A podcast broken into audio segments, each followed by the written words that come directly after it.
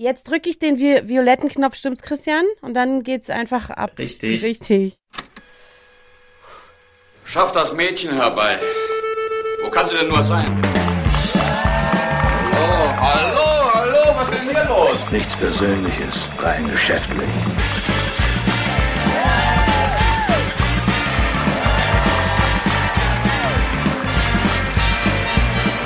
Mädchen scheint aber sehr eigenwillig zu sein. Sie müssen das Früchtchen erst mal kennenlernen. Ich kämpfe um mein nacktes Leben. Keiner kommt hier lebend raus. Bitte begrüßen Sie Ihre Gastgeberin, Caro Corneli. Ja, Du bist nicht aller Tage ab, hörst du? vielen Dank für den wunderbaren Applaus. Toll, toll, dass ihr alle da seid. Toll. Ich habe gestern was gemacht, das war in meiner Vorstellung so viel romantischer, so viel Auenlandmäßiger und gemütlicher, als es dann in Wirklichkeit war. Was habe ich gemacht? Ich habe heiße Kekse aufs Fensterbrett gestellt. Und in meiner Fantasie, da hatte ich eben so eine schicke Schürze und elegante Hochsteckfrisur und stellte so mit einem seligen Lächeln die Kekse aufs Fensterbrett draußen. Martha Stewart hätte sich sofort wiedererkannt. Ähm, in der Realität, und, das jetzt auch wirklich war, das habe ich mir jetzt auch nicht ausgedacht hierfür oder so, war es dann so, dass mehrere hässliche Vögel gekommen sind und die haben dann einfach angefangen zu, zu essen. Die haben dann gefrühstückt oder Mittagessenzeit war es. Kein Händewaschen vor dem Essen, kein Piep, Piep, Piep. Ich meine, wenigstens das, das waren ja immerhin Vögel. Kleines Piep, Piep, Piep hätte man ja erwarten können. Nichts dergleichen. Und ich habe mir dann so ein bisschen die Frage gestellt, wenn man anfängt mit Tieren zu reden oder zu schimpfen, ist man dann alt oder verrückt? Ja, weil das Gleiche ähm, oder ganz ähnlich passierte mir dann nämlich nochmal. Selber Tag, anderer Raum. Da habe ich so einen Küchenschrank geöffnet und da waren ganz viele von diesen Mehlmotten-Würmertieren. Und, und ich wusste nicht, dass die da jetzt schon in dritter Generation so leben. Das, das hat, ich hatte länger diesen Schrank nicht aufgemacht. Und dann kamen die mir alle so entgegen. Dann habe ich gesagt, äh, who's in charge? Ich will sofort den Premierminister sprechen. Mit jemand anderem verhandle ich nicht. Das war natürlich ein kleiner Scherz. Ich habe nicht gedacht, dass die einen Anführer haben. Die sind alle gleich, der Anführer. Ich habe dann den Schrank so richtig doll gereinigt. Und auch hier, Freunde, kann man was falsch machen. Kein Chlorreiniger in einen Holzschrank. Macht das einfach nicht. Äh, erstens stinkt, zweitens, der Schrank ist jetzt da von den Motten befreit, aber auf so eine Art auch unangenehm wellig und, und das stinkt. Boah. So. Ja, bei unserem heutigen Gast kann ich mir eigentlich nicht vorstellen, dass sowas Profanes wie die Mehlmottenproblematik zu seinem Repertoire dazugehört. Aber hey, wer weiß. Auf jeden Fall ist unser Gast heute echt hart drauf. Der hatte schon in der vierten Klasse Raucherhusten. Und es ist Friedrich Köppersbusch.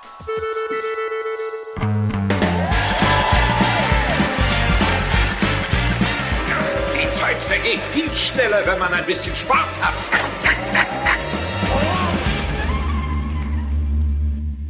Ich freue mich sehr, dass du heute da bist. Caro, danke, ich freue mich auch. Du bist also Fernsehjournalist, Moderator, Fernsehproduzent, Autor natürlich und einer, der, soweit ich das beurteilen kann, die Wahrheit spricht und wenn sie ein bisschen wehtut, besonders gerne. Kammerjäger, hast du vergessen. Kammerjäger. Ja, das Chlording hätte ich dir also. Das hättest du mir gesagt, ne? Ich Dass das esse gerne ist. Dr. Karks Kürbiskernknecke wegen der vielen K. Ja. Alliteral oder Ja. Stabreime. Und da gibt es eine Sorte Bio und eine Sorte nicht Bio. Und wir hatten beide in der Redaktion im Schrank. Mhm. Und bei der Bio-Sorte war es nach drei Wochen da. Das Mehlmottenproblem, Mhm. ja. Siehst du, also doch Chlor. So, einfach Also- keine Bio-Scheiße kaufen. Und dann ist ja hier auch noch, äh, möchte ich nicht unterschlagen, mein guter alter Freund Max Keter, Hallo. der ist heute, ach, was war das denn für eine Mädchenstimme? Ich Hallo muss mich noch ans neue Setting gewöhnen. Ich bin heute äh, zugeschaltet mit eigenem Ja. Mikrofon. Ja. Und ich, also, ich will transparent sein. Ich sitze vor dem Sofa auf dem Boden, weil das dann mit der Mikrofonhöhe irgendwie besser hingehauen hat, auf einem Kissen. Komme mir ein bisschen albern vor. Ja, Max, schön, dass du da bist. Na, Ähm, genau, Google hat ja einen Haufen lustige Anwendungen, viele davon indiskret. Aber wenn man jetzt deinen Namen zum Beispiel in die Suchmaske eingibt, dann erscheinen Fragen, die offensichtlich mal jemand sich die Mühe gemacht hat zu stellen. In deinem Fall, wie alt ist Friedrich Küppersbusch? Das haben wir jetzt geklärt. 60. 60? Du warst 19, als ich geboren wurde. Ich bin jetzt 26, kann man sich ja selber ausrechnen. Dann die, die nächste Frage, die im Google stand. Wer ist Küppersbusch TV? Ich, ich lese es nur vor, du musst darauf nicht Ja. antworten, wenn dir das. Das ist ein, ein YouTube-Kanal, den ich, den wir betreiben. Ich wusste das. Jetzt wissen das alle. Jetzt ist es raus. Ist es bitte raus. schneiden, bitte schneiden. Und dann, die, die dritte Frage war, wie gut ist Friedrich Küppersbusch? Sehr, sehr gut. Auf die letzte Frage habe ich dann draufgeklickt, weil ich die Antwort, die Google darauf findet, eben auch wissen wollte. Die Antwort hieß, ich bin mit Küppersbusch zufrieden, der Preis ist auch akzeptabel, er kann genauso gut backen wie Siemens Neff und die anderen. Drei Jahre läuft er schon und ich habe keine Beschwerden.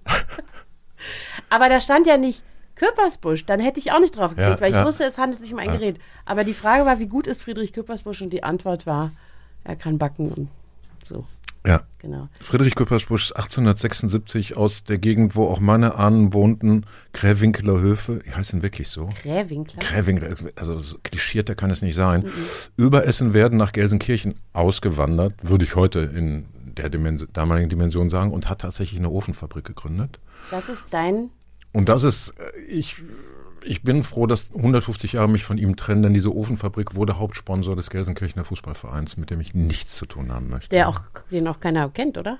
Ich würde auch bestreiten, dass diese Kupferwald, Küppersbusch, überhaupt mit mir, Küferwald, Fassmacher im Wald verwandt sind. Aber das muss ich noch durchsetzen.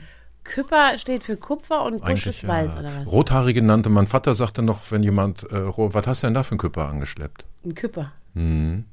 Oder Küpperin natürlich heute. Ja. Oder Küppernde eigentlich heute. Wir haben länger uns drüber, äh, also nee, ich musste nicht lange überlegen, aber ich habe mit Max länger drüber gesprochen. Was ist eigentlich von dir Übrig geblieben. die Zauberkraft?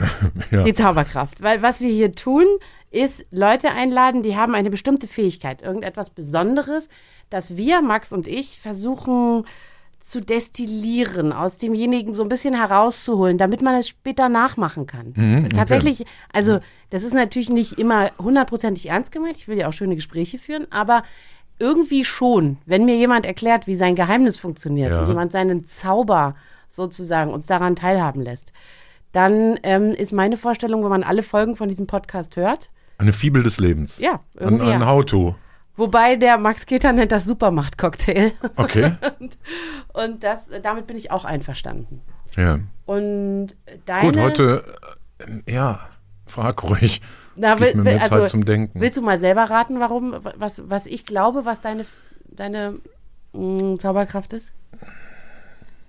Ich, mein subjektives Erleben ist ja, dass man immer weniger weiß, je älter man wird. Und da ich sehr alt bin, weiß ich sehr wenig. Und das ist meine Zauberkraft. Okay, das ist natürlich. Genau das, was du dir überlegt Koketterie. Nein, du bist, also so wie ich dich wahrnehme, zum ersten Mal ähm, 1995 oder so im, im Fernsehen. Meine Mama ist äh, dein 90. Jahrgang. hast. 90. 90. Naja, nee, da Also nicht mein Jahrgang, sondern da habe ich im Fernsehen vorübergehend. Okay, da war ich noch zu jung, um, Mhm. um, um deinen Humor zu verstehen. Aber 95, also habe ich, das- hab ich dich zum ersten Mal gesehen und habe so gedacht, äh, ich war so 13 und dachte, er ist ein Dissident. Nein, so war das nicht. Nein, aber jemand, der, ähm, äh, ja, sagen wir mal, mit unbequem, unangepasst, andersdenkend oder so ist das vielleicht gut übersetzt. So, so habe ich dich im Fernsehen wahrgenommen. Später habe ich mit dir zusammengearbeitet und ähm, habe das auch so wahrgenommen. Also ich fand dich nie irgendwie besonders freundlich oder zugewandt. Danke, ja, auch so. Irgendwie knallhart und aber auch immer so für die Sache und frech und es musste immer um die Ecke sein. Und ich habe im letzten Jahr mal, ich habe ein Interview gemacht im letzten Jahr, das mir in der Form sehr unangenehm gewesen ist. Lena Meyer-Landrut hat eine neue Single rausgebracht und wir, Max Keter war dabei, wir durften diese Single in der Morgensendung spielen. Es hieß vorher keine Fragen zur Liebesbeziehung, nichts zum Kind, welches Kind, aber zum Inhalt der Single eben sehr gerne. Und in dem Lied, da ging es darum, dass man nicht so auf die anderen gucken muss und immer nur Instagram und so, dass man mehr so sich auf innere Werte pff, konzentriert und sich selber einfach mal gut findet. Begleitet wurde die Veröffentlichung dieser Single von einer großen Instagram-Kampagne, bei der man, weil das Lied nämlich Strip heißt, Lenas mehr oder weniger nackten Arsch sehen konnte. So, und dass sie jede Zeile von diesem nicht selbstverfassten Lied tief empfindet, hat sie natürlich gesagt und alle anderen eingeladen, sich auch so zu verhalten. Wäre ich jetzt du gewesen, hätte ich das so in der Live-Sendung gesagt. Das meine ich eigentlich. Weißt du? Ich hätte exakt da den Finger drauf gelegt und hätte gesagt, Leute, seid ihr bescheuert? Die schreibt das Lied nicht selber und was wir eigentlich wissen wollen, ist, wie geht's deinem Kind und wie geht's diesem Mann, den du da offenbar hast. Das dürfen wir aber nicht fragen und deswegen begnügen wir uns mit diesem, ah, ich, ich mache jetzt hier keine sozialen Netzwerke mehr, ich guck mal eher so nach innen. Und wir, wir schlucken das dann und sind damit zufrieden. Und das Ja. hat mich wütend gemacht. Ja, aber da hast du dir auch ein Objekt ausgesucht oder dir aussuchen lassen, das aus einem Kosmos kommt, in dem es selbstverständlich ist, solche Abreden einzuhalten. Also man tut das nicht und wenn du möchtest, dass ich nochmal in deine Show komme oder dass ich dir in deinem Sender oder deinem Sender keinen riesen Ärger mache, dann tut man das nicht. Bei äh, die schmerzfreiste Spezies, die du da kriegen kannst, sind tatsächlich Politiker. Ja. So, die lassen sich wesentlich mehr bieten. Ja. Kann man sagen. Also da würde man sagen, na ja, klar wollen sie, dass, äh, dass sie, wollen sie ihren Wählern danken und ihren Freunden draußen, die im Winter Plakate geklebt haben, aber hören Sie mal zu, Ihre Politik ist scheiße. Das hört er sich an und kommt nächste Woche wieder. Ja. Linda Meyer-Landrut nicht. Ja, naja, erstmal war ich erstaunt, dass ich mich überhaupt nicht erinnern konnte, dass ich so, ein, so eine Art Interview schon mal machen musste. Okay. Das, Das ist ein gutes Zeichen. sehr für den Sender, ähm, bei dem ich da Mhm. arbeite. Der hat mir das zum ersten Mal in 22 Jahren, glaube ich, oder ich habe am Anfang mal solche Interviews gemacht, kann mich nicht dran erinnern, das kann schon sein. Aber da habe ich zum ersten Mal sowas gemacht, wo ich mich hinterher schmutzig gefühlt Okay. habe. Ich habe mich richtig dreckig gefühlt. Ich habe sogar Max später noch angerufen an dem Tag und habe gesagt, der war immer mein Redakteur in der Sendung. Ich habe gesagt, ich fühle mich so dreckig. Warum haben wir da mitgemacht? Ja. Und oft ist es auch so, man führt diese Gespräche, dann geht das Mikro zu und dann sagt man zu, zu seinen Kollegen oder wer da ist, was man eigentlich denkt. Hätten nicht die Zuschauer und Zuhörer das verdient, genau das zu hören? Und ja, natürlich. so, Man, ne? Du hast ja auch, also manchmal gibt es ja noch was zu retten, indem äh, die Referenten, das Management, die Presseleute all diese Bedingungen stellen. Und dann hast du die Probandin, den Probanden real dir gegenüber und die sagt, ja, ist egal, frag ruhig. Oder Also du das- bist diese- live und dann machst du So, nämlich auch ja, einfach. ja, ja. Also Ja. was, äh, äh, ich habe in meinen, in, ich, ich, äh, leider erinnert mich das sofort an Stellen, wo ich auch aus dem Studio ging und mich doof fand. Und dachte, Mhm. hast du jetzt einen Kompromiss zu viel gemacht. Also ich kann da jetzt gar nicht so von der lichten Warte meines Alters sagen, mach es das so und so. Mach mal ein Ähm, Beispiel. wann, wann war das so? Wir hatten äh, tatsächlich ähm, Gerhard Schröder im Studio und Gerhard Schröder war Dissident mit allen Meinungen, die die SPD hatte, als Ministerpräsident Niedersachsen, bevor er Kanzler wurde. Und da ging es um die Mehrwertsteuer, um den Schwangerschaftsabbruch, um Atomausstieg, um verschiedene Themen, wo er mit der SPD seiner Partei über Kreuz war. Und ganz am Ende zeigten wir aus dem Kölner Express ähm, ein Bild, unterhielten sich königlich beim Interview für den Express Doris Köpf und Oskar Lafontaine. Und das war halt die Woche, wo Schröder mit Doris Köpf zusammengekommen war oder die ihre, ihre Beziehung, ihre spätere Ehe geoutet hatten. Und das Foto haben wir äh, gezeigt und gesagt, Mensch, Herr Schröder, an der Stelle sind Sie doch wenigstens einer Meinung mit Herrn Lafontaine. Ja. Wo er sagte, ja, die Frau Köpf, äh, nette Frau, kennen Sie die auch. So. Daraufhin meldeten sich die Anwälte von Frau Köpf bei mir mit einem mehrseitigen Schrifttum und haben sie in der ARD-Sendung am so und so vielten behauptet, Frau Köpf habe gleichzeitig ein Verhältnis mit Herrn Lafontaine und Herrn Schröder. Never ever. Ich Ja. habe einfach nur dieses Fuck, sowieso öffentliche Foto aus dem Express gezeigt. Also Ja. ähm, die, die Kurzversion war dann so, dass die Anwälte von äh, Herrn Schröder und von Frau Köpf über gute Kontakte im WDR ähm, eine Entschuldigung erzwangen, die ich gesprochen habe. Also, okay, du hast dich Mit der ich für mich- was, was du noch nicht mal wirklich. Ja, so habe ich es auch so formuliert. ja. Könnte der Eindruck entstanden sein, Ja, das ja, und so weiter. Und ich fühlte mich richtig dauerhaft beschädigt. Okay, So, der Preis, ich, eigentlich ist es immer, im- aus, ich würde jetzt große Schnauze, weil mein Leben ja danach auch ohne so eine Sendung funktioniert hat. Ja. Aber selbst wenn man die Angst hat, ich werde dann die Show los, äh, ist das richtig. Es ist richtig, sich zu entschuldigen oder ist es richtig, bei sich zu bleiben? Nee, bei sich zu bleiben. Kante Also ich bin ja dann bei, ein Jahr später zu einer anderen Gelegenheit rausgeflogen. Und Ja. dann hätte ich einfach nur ein Jahr früher bei der ARD rausfliegen können und gesagt, Mensch, bin ich aber Robin Hood. ja, da, also, das, ist, das ist der Grund, warum ich Klingt aber billig, wenn, weil, weil ich kann das ja heute easy sagen. Ja, Ne? jetzt Ich weiß ja, wie mein Leben weiterging. Deins liegt vor dir, junge Kollegin. Ja, ja, natürlich, natürlich. Aber das ist natürlich, da hast du etwas, das hieß früh, früher mal Narrenfreiheit, würde ich sagen. Also ich weiß von Freunden, die so die Spätphase des DDR-Rundfunks 89, 90 mitbekommen haben. Äh, Aber das ist natürlich ein sehr kurzes Fenster, in dem du jeden Tag vor solchen Entscheidungen standst. Und sagst, wie weit traue ich mich jetzt vor? Ja. Riskiere ich meinen Job? Kann ich das sagen? Kann ich den Aufruf der Musiker unterschreiben? Und, und, und, und, und. Ähm, und verglichen daran sage ich auch nur, ja, Leute, ähm, also meine Westjournalistenkarriere war keinen Tag lang so fordernd wie das, was ihr da erlebt habt. Gut, wenn natürlich die Alternative ist, du landest in Bautzen, so hieß ja eins der Gefängnisse, in dem man da gerne mal unterkam, Genau. dann, dann überlegt man sich wirklich, was man sagt, weil wenn es um Leib und Leben geht, da reden wir ja auch nicht mehr von Mut oder Wahrhaftigkeit, sondern ja, von Mut vielleicht, aber so, da, das muss man ja abwägen. Nee, klar, also das, wir sind jetzt in, in am Zeit, es gab 80 Millionen Bundestrainer bei jedem Fußballturnier, Mhm. äh, 80 Millionen Corona-Virologen gibt es jetzt auch und es gibt auch so eine Form von Volksjournalismus in Anführungszeichen, Mhm. der rektal funktioniert. Also früher hatte ich ja ein Indiz, ein Hinweis, ein O-Ton, zwei voneinander unabhängige Quellen und daraus konnte ich dann eine Geschichte mit ihren Uns und Abers, ihren Widersprüchen, vielleicht sogar mit ihrer knalligen Headline machen. Mutmaßlichkeiten. Genau. Ja. Heute denke ich mir die knallige Headline aus Ja, und google so lange, bis ich irgendeinen Blöden finde, der das schon mal behauptet hat.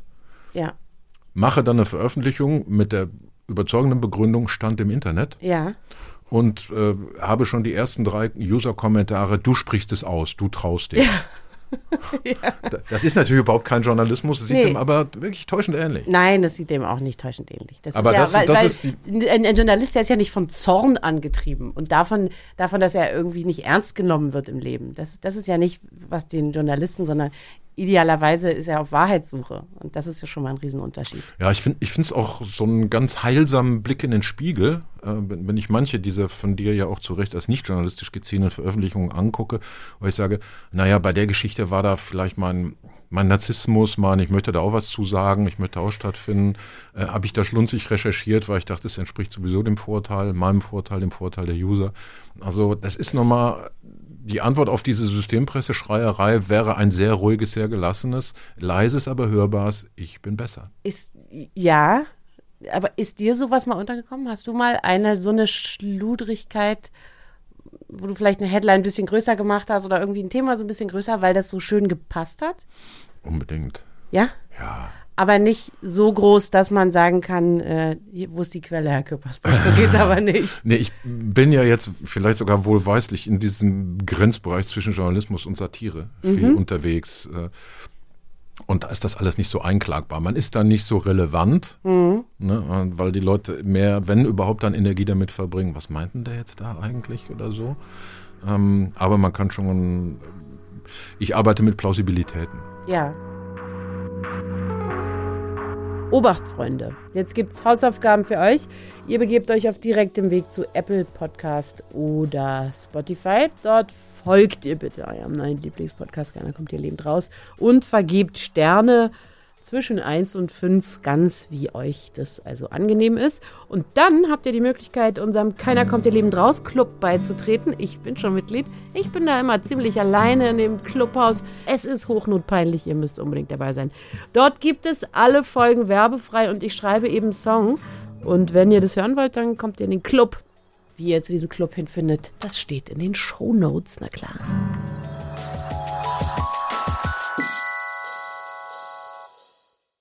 Satire übrigens hat auch keinen unbedingten, ähm, also wie soll ich sagen, die, die arbeiten natürlich sauber so in dem Sinne, ne? sie stellen eine These auf und dann finden sie Leute, die, äh, die, die das beweisen. Aber ich hab, war sehr oft draußen auf der Straße, habe Straßenumfragen gemacht und musste immer Leute finden, die so doof sind, dass sie auf die aufgestellte These dazu passen. Ja. Und die musste manchmal, manchmal lange suchen, weil Ja. in diesen Redaktionsräumen, da heißt es dann, oh Mann, die sind so doof da draußen. Slow Joe in the Last Row. Slow Joe, genau.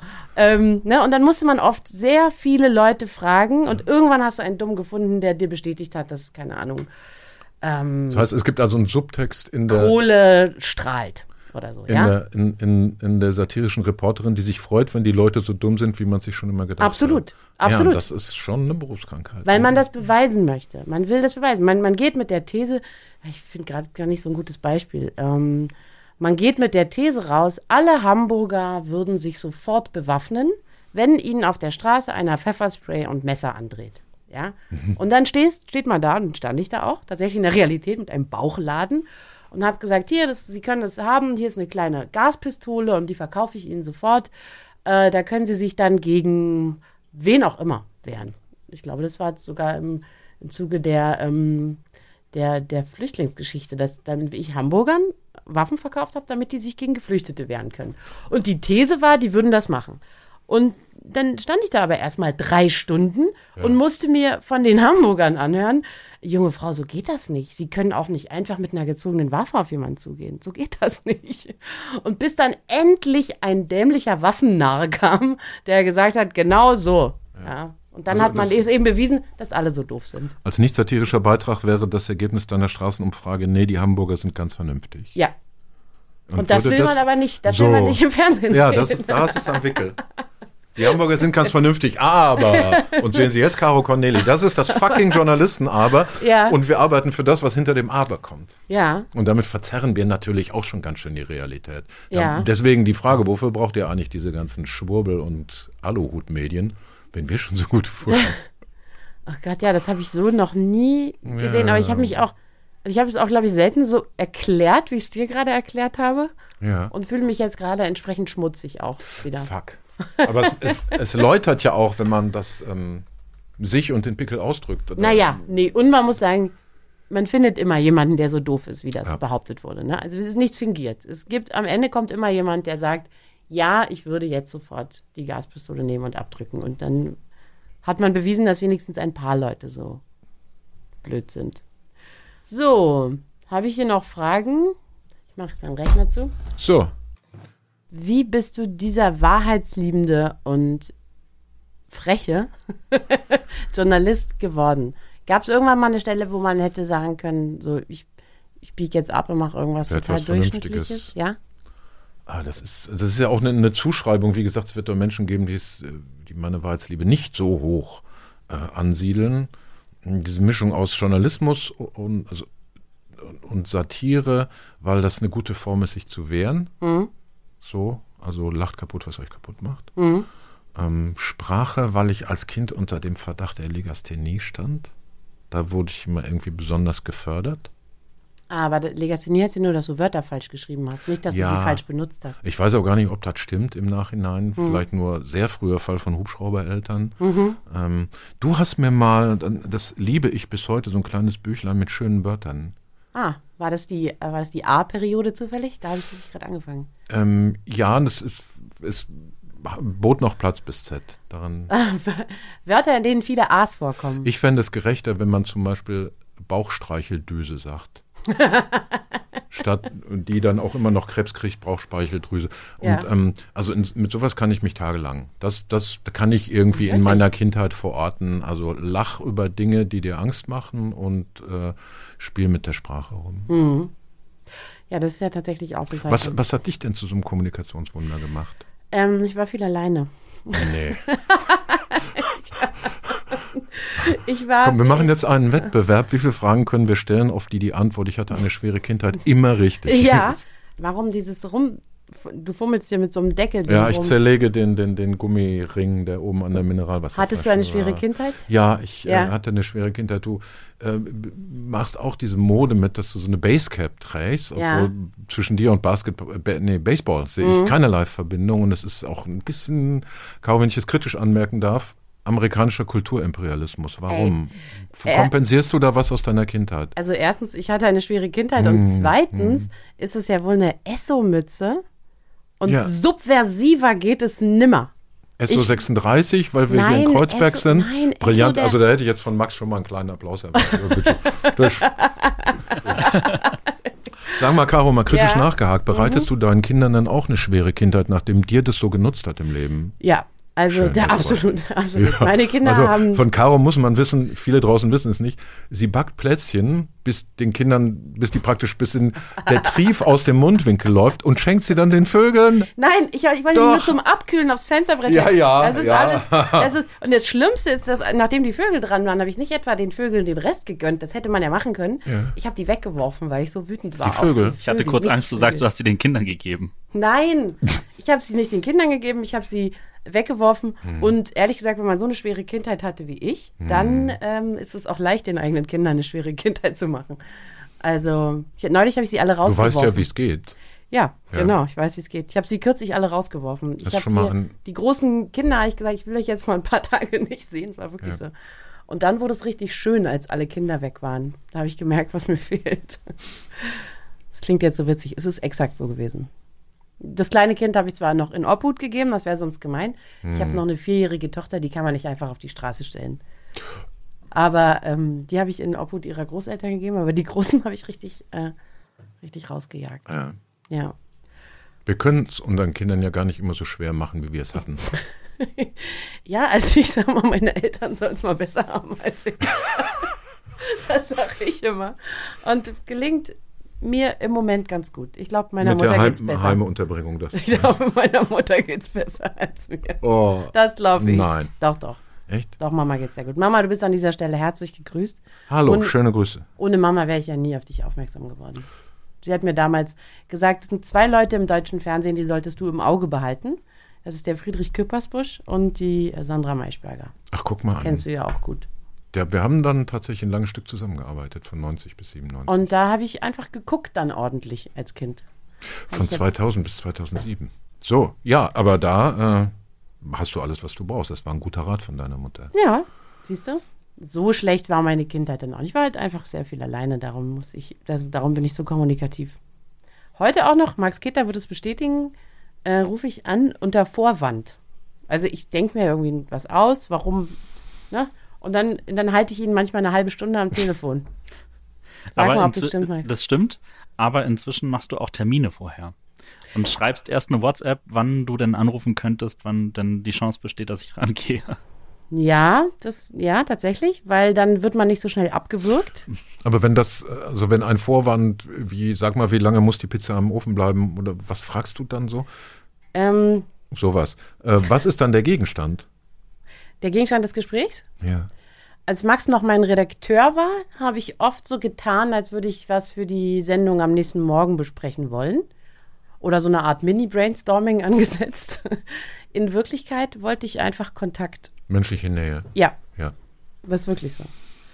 Ähm, und Und irgendwie kommt erstaunlich oft vor, dass du in der Badewanne bist oder warst gerade. Eigentlich in Mm. jedem Telefonat, was wir privat führen, spielt die Badewanne auch eine Rolle. Ja, Ist das so? ich kann es mir leisten. du hast so viele Badewannen. Ich habe hab eine, äh, aber ich kann es mir einfach leisten, da mehrmals die Woche reinzugehen. Okay. Ich, ich kann das Wasser inzwischen einfach bezahlen. Ihr Lieben, ich würde mal sagen, wir haben den, den Peak hier erreicht. Mhm. Ich habe, oder Max, hast du das Gefühl, wir haben unseren Gast, also du besonders, du plapperst und plapperst. Ich haben wir mich ihn genügend eingekreist? Ich bin, ich werde mich schon beim Sender beschweren, also eine Talkshow, wo man selber nicht zu Wort kommt. Danke. Hättest du gerne Na, noch ich- was gesagt? Ja. Ich mache ja immer die, die Probe und, und frage dich dann, Caro, was ist denn, was füllen wir in unser Reagenzglas für den Cocktail? Was füllen wir in unser Und Reagenzglas? erst wenn du das beantworten kannst, sage ich, du hast alles gefragt. Humor ist Notwehr.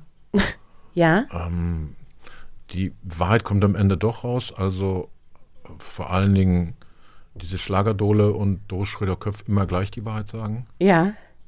Weil wenn man rausfliegt, ist nicht so schlimm. Diese, ach so, die, die Schlagerdule damals jetzt Lena Meyer-Landrut. Ja, Oh Gott, das wäre so geil gewesen, wenn ich gesagt hätte, ich habe keine Lust auf diesen Killfit, diesen Mumpitz hier. Ich möchte das nicht machen. Ja, es, es gibt da diese, diese, also interviewtechnisch könnte man machen, äh, Lena Meyer-Landrut, sie als äh, öffentliche Person, früh in ihrem Leben öffentliche Person, also ehrlich sein, es gibt eine Reihe Bereiche, über die sie nicht sprechen wollen. Mhm. Und dann, Und dann sagt man gar nichts und dann, wart, nennen- und dann zählt sie Vor- die auf. me- mein Vorschlag, wir nennen sie der Elefant im Raum, wollen sie ihm einen Namen geben? Also du kannst versuchen, das, das Tabu selber zum, zum Thema zu machen. Oh, Max, hast du dir das gemerkt jetzt gerade? Das war merke ich nämlich mir wirklich- jetzt. Das, ja, das muss man dann aber, glaube ich, ein bisschen umlabeln. Da, merk, da haben wir gerade was über Journalismus gelernt, nicht über Wahrhaftigkeit. War denn das live mit ihr? Nee, das war nicht live.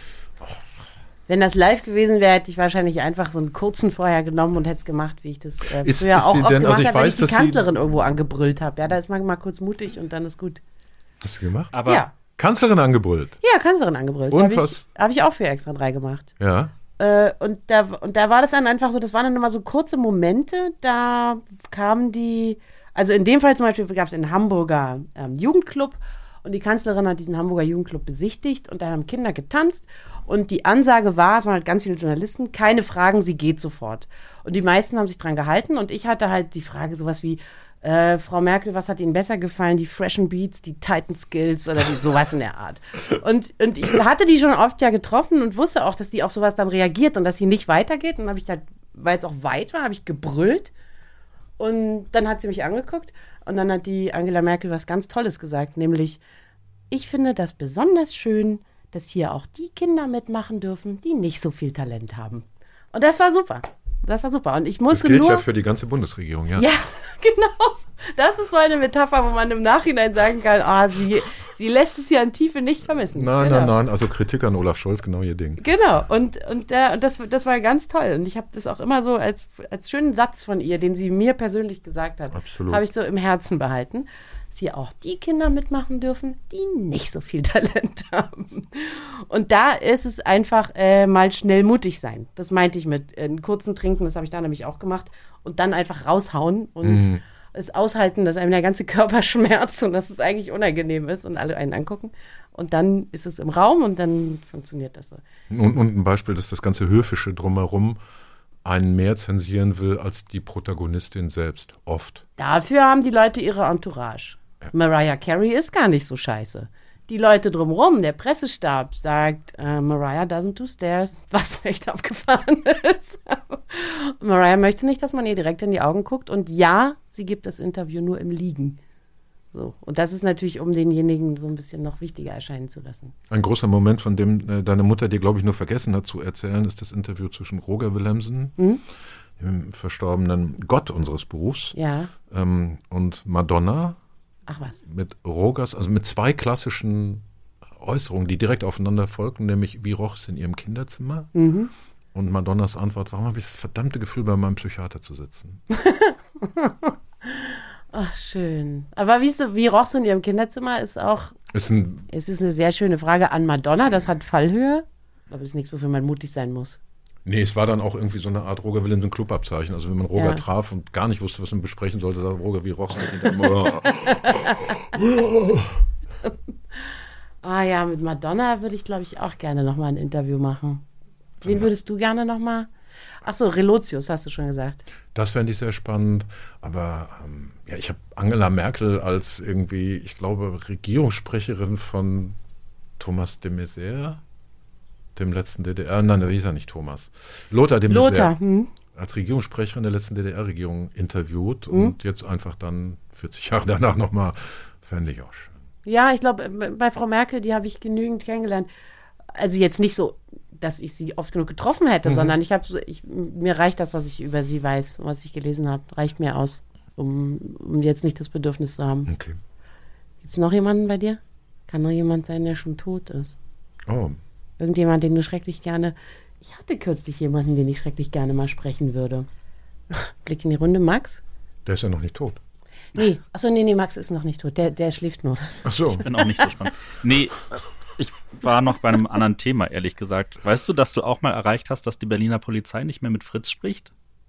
Ah So ja. von wegen Interviews, die man dann irgendwie führen will, auch wenn es irgendwie hinterher Konsequenzen gibt. Es ging um Ja. Gulaschkanonen in der S-Bahn. Da habe ich nicht mal äh, einen Schnaps gebraucht, um mutig zu sein. Die, genau, da hieß es, in der S-Bahn wurde stichprobenartig nach Waffen geguckt. Und dann habe ich, also so, ich weiß nicht, Schraubenschlüssel, Nagelfeilen, Scheren, Messer, sowas. Und dann habe ich gesagt, ja, aber was ist mit den Waffen der Frau? Oder eine Gulaschkanone. Oder Worte können auch sehr verletzend sein. Und da hat mir tatsächlich die Pressesprecherin der Polizei aufgelegt und dann, seitdem reden die nicht mehr mit unserem Sender. Wie armselig. Wie armselig von denen, ne? Also im Grunde kann man das schon als eine positive Selektionsleistung von dir, dass du da Interviewpartner, bei denen auch in den nächsten 4000 Jahren nicht mit Humor zu rechnen ist, aussortiert hast und Mhm. Ja. vom Sender hältst. Ja, das stimmt. Ja, also es hebt ja dann insgesamt die Qualität ähm, des Radiosenders, wenn man sagt, hier bist du sicher vor diesen Spacken. Ja, wobei Leute, bei denen nicht mit Humor zu rechnen ist, dass, dass mit denen führt man halt die lustigsten Gespräche. Das geht dann zwar auf ihre Kosten, aber die humorigen, weißt du, mit denen. Also es gibt da einen. Interviewservice unter der Telefonnummer 110. Ja. Und dann immer blind auf den Sender drauf. 110 und Mhm. dann, obwohl 110 sollte man vielleicht nicht blockieren. Äh, macht das auf gar keinen Fall, liebe HörerInnen und HörerInnen. Macht das nicht. Da. Man darf da keinen Systemling. Schindluder- Darf man nicht, genau. Ich Äh, dachte, weil- hier darf man alles. So, nee, so. Ja, das schon, Ja, ja, ja. äh, aber nee, man, darf die, man darf die Notrufnummer nicht blockieren. Weil wenn wirklich was Schlimmes passiert, dann stehen die im Zweifel bei dir vor der Tür.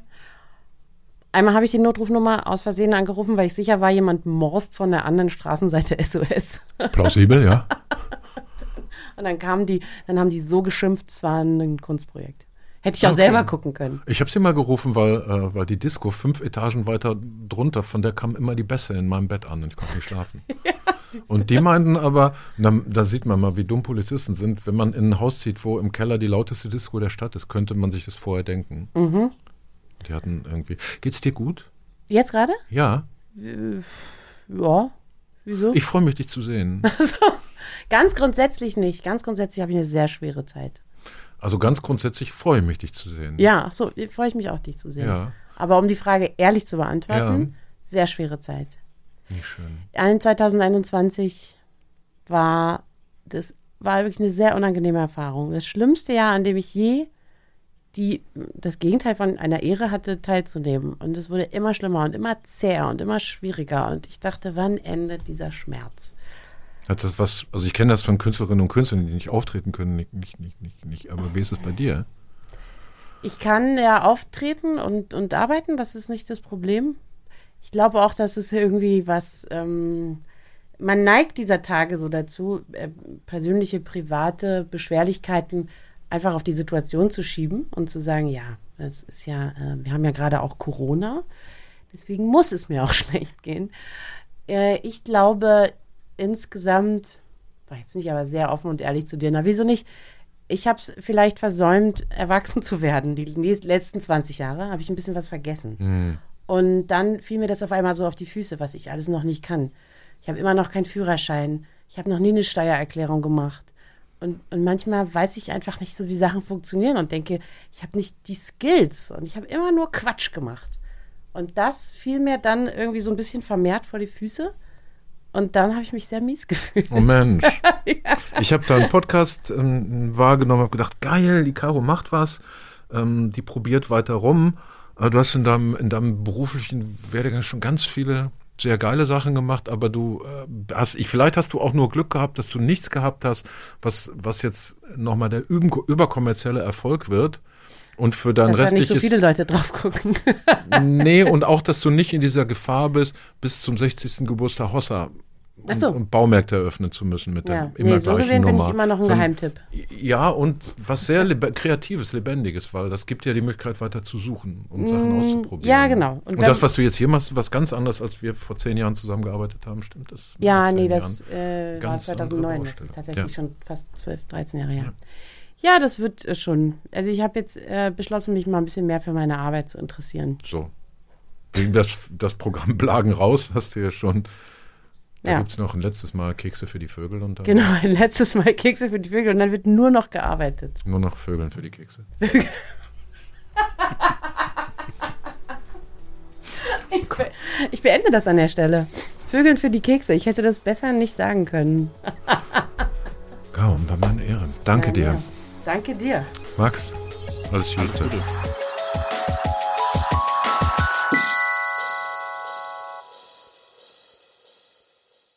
Ja, krass, Max. Sag mal, sag mal du, was dir als erstes in den Sinn kommt. Du hast ja das Gespräch gehört.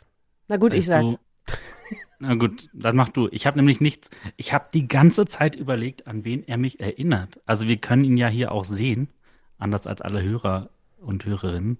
Und ich bin nicht drauf klargekommen, an wen mich das Gesicht, aber auch die, die Art zu reden und die Mimik und Gestik erinnert. Und jetzt fällt es mir wie Schuppen aus den Haaren. Martin Sonneborn Mhm. Ja. überzeugt dich überhaupt nicht. Doch, doch, doch, doch, doch. Also ähm, das gibt, ich glaube, Gemeinsamkeiten. Auch natürlich machen die ja auch so der, der Beruf des Satirikers ist ja beiden gemein. Und ähm, da gibt es durchaus äh, Schnittmengen. Das, da gehe ich Aber mit. auch so Gesichtszüge und wenn, wenn sie sprechen, wenn sie erzählen. Stimme so tatsächlich auch ein Duktus, bisschen, ne? Stimme, ja. Ich habe es eher optisch festgemacht. Naja, Mhm. sag du mal. Ja, schräg. Ich wollte, ähm, ich wollte mit ihm über Wahrhaftigkeit sprechen. So bin ich ähm, da reingegangen. Und dann ähm, gab es den Moment, als, äh, als der Friedrich Küppersbusch gesagt hat, wie geht's dir denn? Und das ist verrückt, weil das ja wirklich eine, eigentlich eine ganz normale Frage ist, die man ja vielleicht sogar an jedem Tag mehrmals gestellt bekommt. Und dennoch war die Art, wie er gesagt hat, Caro, wie geht's dir denn?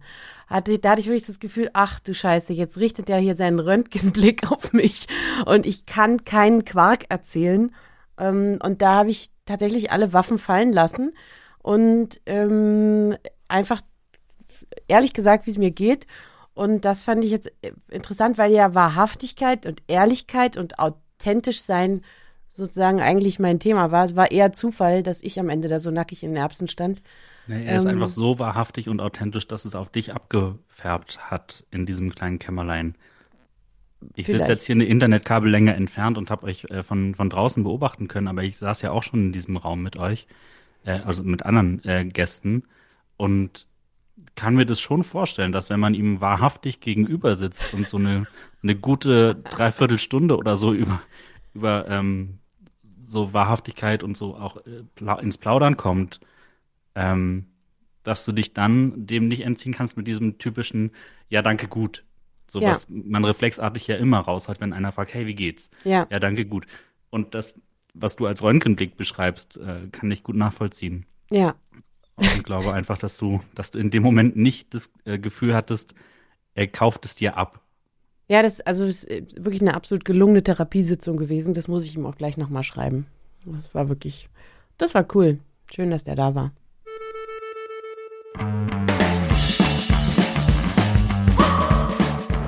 Es wird nicht mehr lange dauern, dann bist du alt genug, um deinen Führerschein zu machen. Dann hast du die Möglichkeit und darfst andere Wagen fahren. Denk immer an die Sicherheit im Straßenverkehr.